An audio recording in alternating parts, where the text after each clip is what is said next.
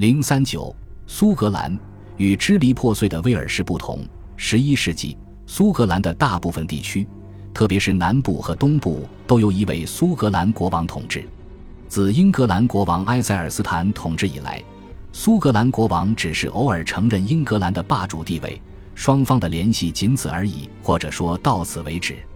一方面，苏格兰国王太过强大，他不用担心苏格兰会像威尔士乃至爱尔兰那样。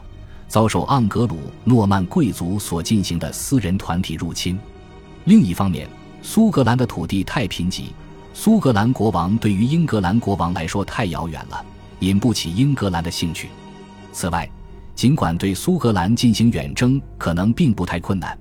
但对于基地位于泰晤士河流域和南方的英格兰国王来说，征服和控制如此偏远的国家似乎是无法解决的难题。与英格兰人的关系也没有令苏格兰人感到困扰，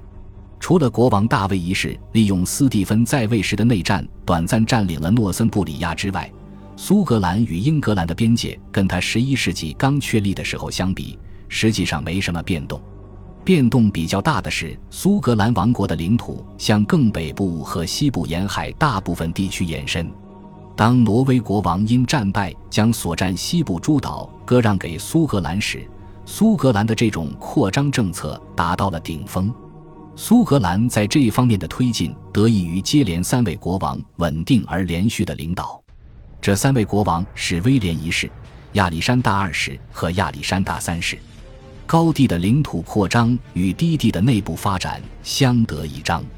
这里修建了市镇、修道院和大教堂，建造了城堡，并建立了王室军长辖区。以便将王国划分为可管理的行政单位，王室铸币人开始铸造银币，并征收进口关税。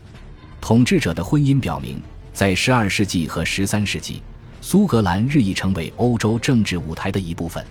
所有这些发展中最引人注目的是，苏格兰很少卷入战争。